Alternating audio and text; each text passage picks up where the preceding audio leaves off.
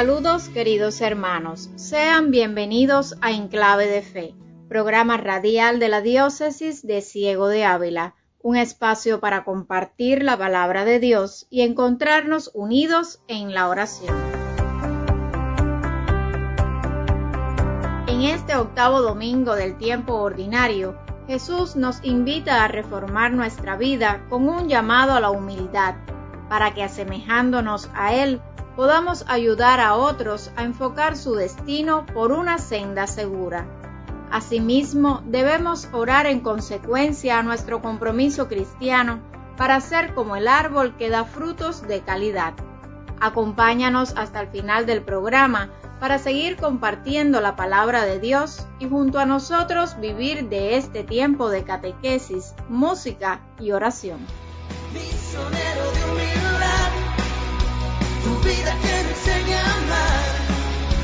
Las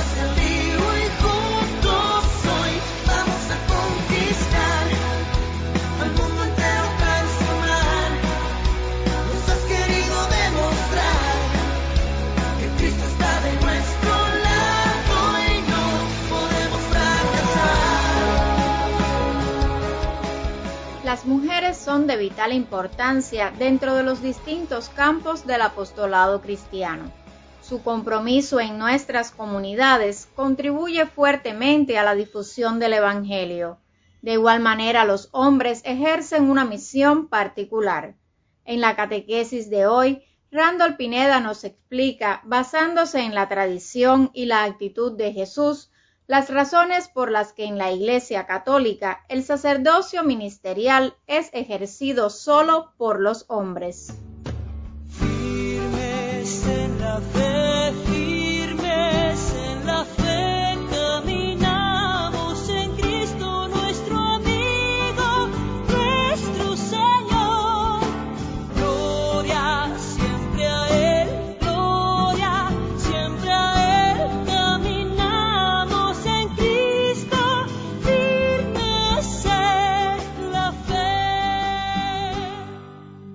Iglesia Católica, las mujeres no pueden ser obispos, presbíteros o diáconos, porque el sacramento del orden solo pueden recibirlo los varones. ¿Significa esto que el orden sagrado es un desprecio a las mujeres?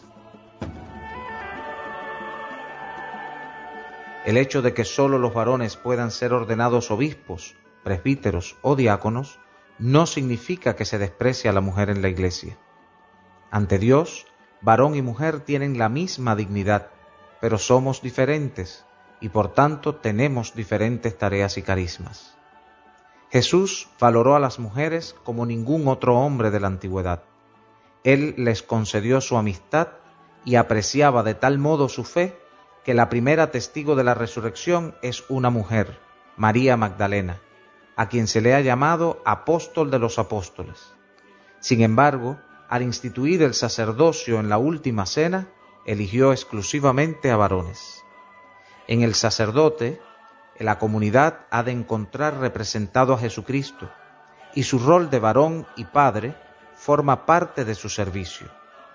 Pero esto no es una forma de superioridad masculina sobre las mujeres, pues la función de la mujer en la iglesia es tan importante que entre los cristianos el lugar más destacado no lo ocupa un hombre, sino una mujer, María. La mujer tiene dones y capacidades singulares que no tienen los hombres. Por eso, para reconocer su valor dentro de la Iglesia, no es necesario hacerla sacerdote, pues sin la mujer, sin su modo de enseñanza, de anuncio, de caridad, de espiritualidad y de cuidado de las almas, la Iglesia estaría hemipléjica. Utilizar el ministerio sacerdotal como instrumento de poder, impidiendo la participación activa de las mujeres en la Iglesia con sus carismas específicos, va contra el amor de Cristo y contra el Espíritu Santo. En resumen, que sólo los varones puedan recibir el sacramento del orden no significa que se desprecia en la Iglesia a la mujer, sino que al ser diferentes tenemos diferentes tareas y carismas. Jesús valoró a las mujeres como ningún otro hombre de la antigüedad pero al instituir el sacerdocio en la última cena, eligió exclusivamente a varones. Sin las mujeres, sin su modo de enseñanza, de anuncio, de caridad, de espiritualidad y de cuidado de las almas, la Iglesia estaría hemipléjica.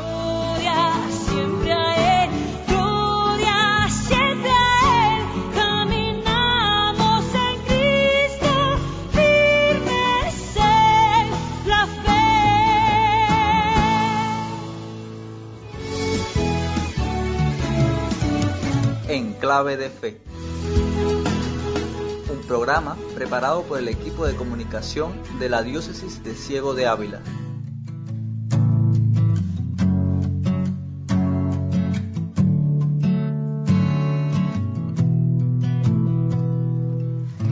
Así como el ave vuela y la flor crece todo, porque tu amor. Así como el árbol es refugio cuando llueve porque tu amor todo lo puede.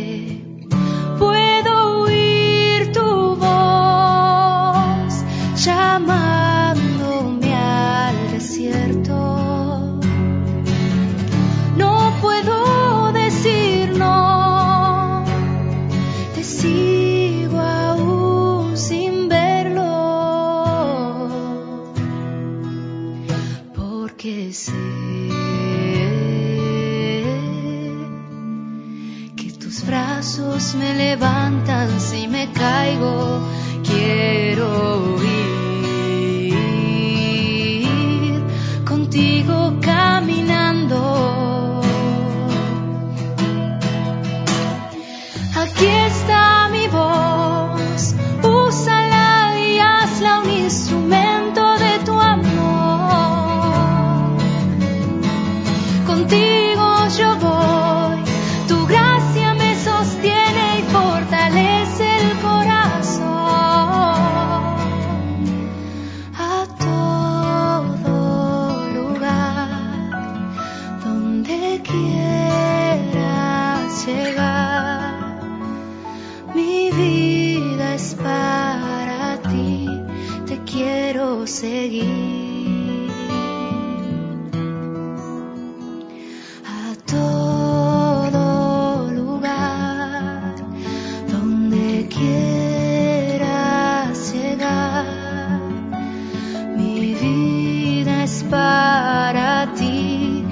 quiero seguir.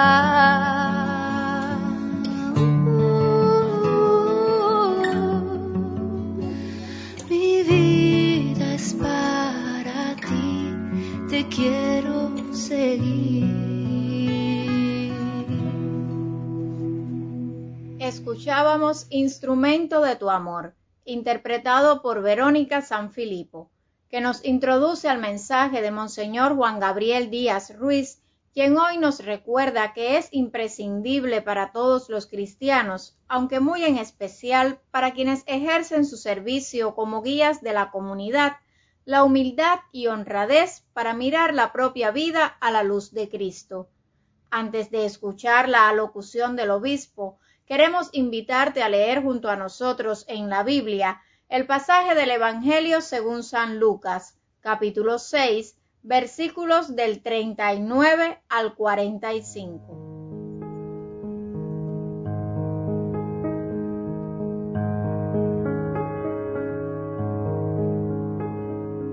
En aquel tiempo, Jesús propuso a sus discípulos este ejemplo.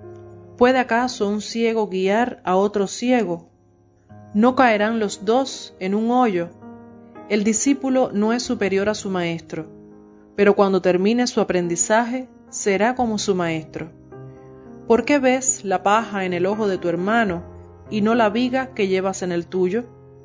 ¿Cómo te atreves a decirle a tu hermano, déjame quitarte la paja que llevas en el ojo, si no adviertes la viga que llevas en el tuyo? Hipócrita, saca primero la viga que llevas en tu ojo, y entonces podrás ver para sacar la paja del ojo de tu hermano. No hay árbol bueno que produzca frutos malos, ni árbol malo que produzca frutos buenos. Cada árbol se conoce por sus frutos. No se recogen higos de las zarzas, ni se cortan uvas de los espinos. El hombre bueno dice cosas buenas, porque el bien está en su corazón. Y el hombre malo dice cosas malas, porque el mal está en su corazón, pues la boca habla de lo que está lleno el corazón.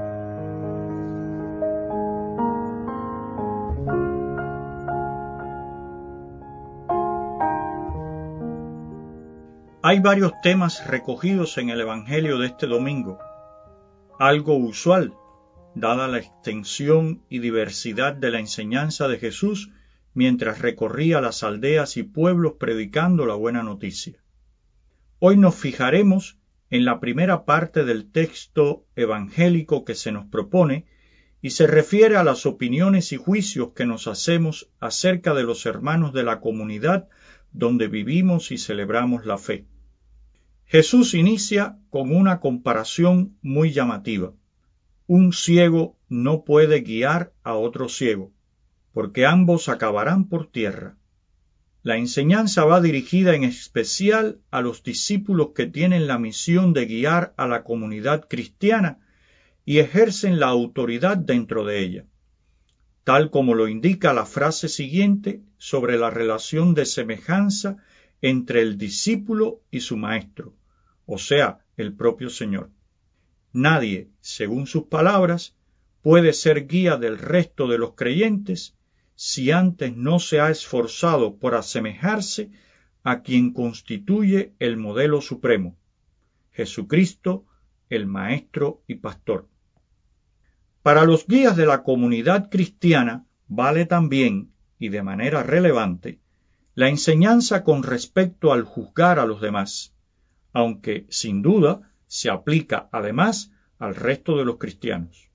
Fijémonos en que no se prohíbe hacer juicios o formarse una opinión acerca del comportamiento moral de los demás, lo cual sería desastroso para la vida comunitaria, porque abriría la puerta a la confusión y el permisivismo, sino que condena la práctica, lamentablemente muy común, de juzgar a los otros con una medida diferente a como lo hacemos con nuestras propias acciones, y, por supuesto, siempre con una notable indulgencia y compasión con respecto a los errores y pecados personales.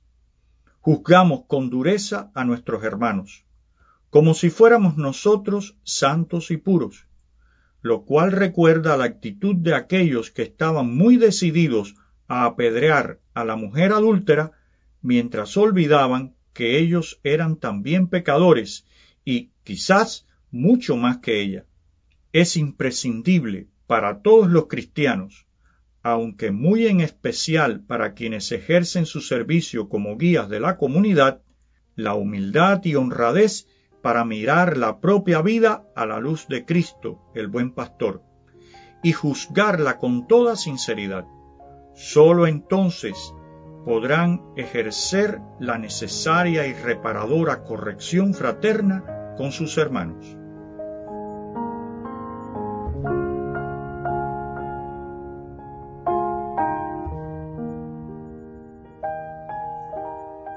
Su mensaje, Monseñor nos advierte que nadie puede ser guía del resto de los creyentes si antes no se ha esforzado por asemejarse a quien constituye el modelo supremo, Jesucristo, el Maestro y Pastor.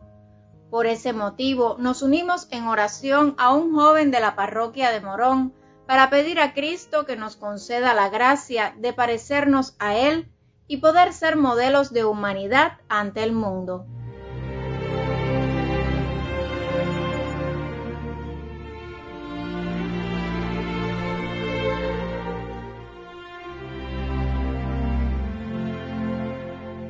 Señor Jesús, tú que guías sabiamente la historia de tu iglesia y de las naciones, escucha ahora nuestra súplica. Nuestros idiomas se confunden como antaño en la torre de Babel. Somos hijos de un mismo Padre que tú nos revelaste y no sabemos ser hermanos, y el odio siembra más miedo y más muerte. Danos la paz que promete tu Evangelio, aquella que el mundo no puede dar. Enséñanos a construirla como fruto de la verdad y de la justicia. Escucha la imploración de María, Madre, y envíanos tu Espíritu Santo para reconciliar en una gran familia a los corazones y a los pueblos. Venga a nosotros el reino del amor y confírmanos en la certeza de que tú estás con nosotros hasta el fin de los tiempos. Regálanos la paz que el mundo necesita y enséñanos a discernir lo que es bueno y lo que me aleja de ti. Amén.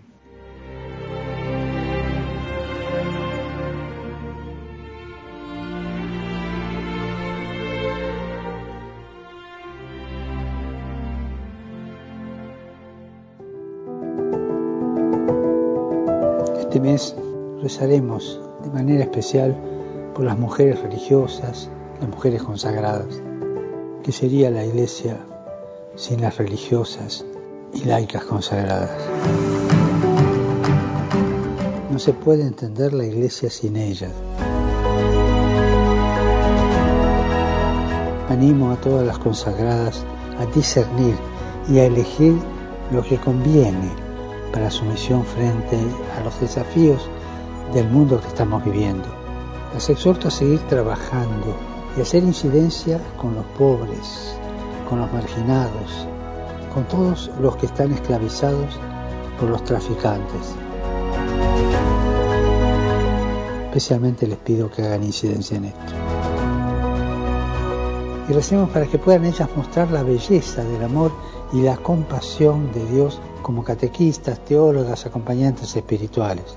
Les invito a luchar cuando en algunos casos son injustamente tratadas, incluso dentro de la iglesia, cuando su servicio, que es tan grande, se lo reduce a servidumbre, y a veces por hombres de la iglesia. No se desanimen, sigan dando a conocer la bondad de Dios a través de las obras apostólicas que hacen, pero sobre todo a través del testimonio de consagración. Recemos por las mujeres religiosas y consagradas, agradeciéndoles su misión y valentía para que sigan encontrando nuevas respuestas frente a los desafíos del tiempo actual. Gracias por lo que son, por lo que hacen y por cómo lo hacen. Escuchábamos al Papa Francisco, quien nos presentó su intención de oración para este mes de febrero. Este domingo les invitamos a unirnos a la zona pastoral de Venezuela y a la pastoral juvenil avileña, que se encuentran celebrando el jubileo por los 25 años de la diócesis. Tengamos presente de manera especial que el próximo 2 de marzo dará inicio la cuaresma con el miércoles de ceniza, una oportunidad para reencontrarnos con el Señor y su mensaje de salvación. Ahora les invitamos a recibir la bendición que nos impartirá Monseñor y a escuchar el canto Misionero de Humildad, interpretado por Kairos.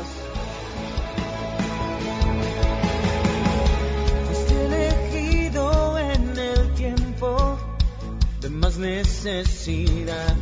Llegaste a despertar con fuerza, deseos de santidad y con poder en tu discurso tú vienes a renovar. Recuerda, un ciego no puede guiar a otro ciego.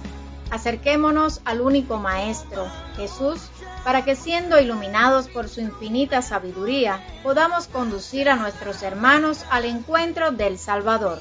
El Dios de la paz, que resucitó de entre los muertos al gran pastor de las ovejas, nuestro Señor Jesús, los haga perfectos en todo bien, para que cumplan su voluntad realizando en ustedes lo que es de su agrado. Amén. Y la bendición de Dios Todopoderoso, Padre, Hijo y Espíritu Santo, descienda sobre ustedes y los acompañe siempre. Amén.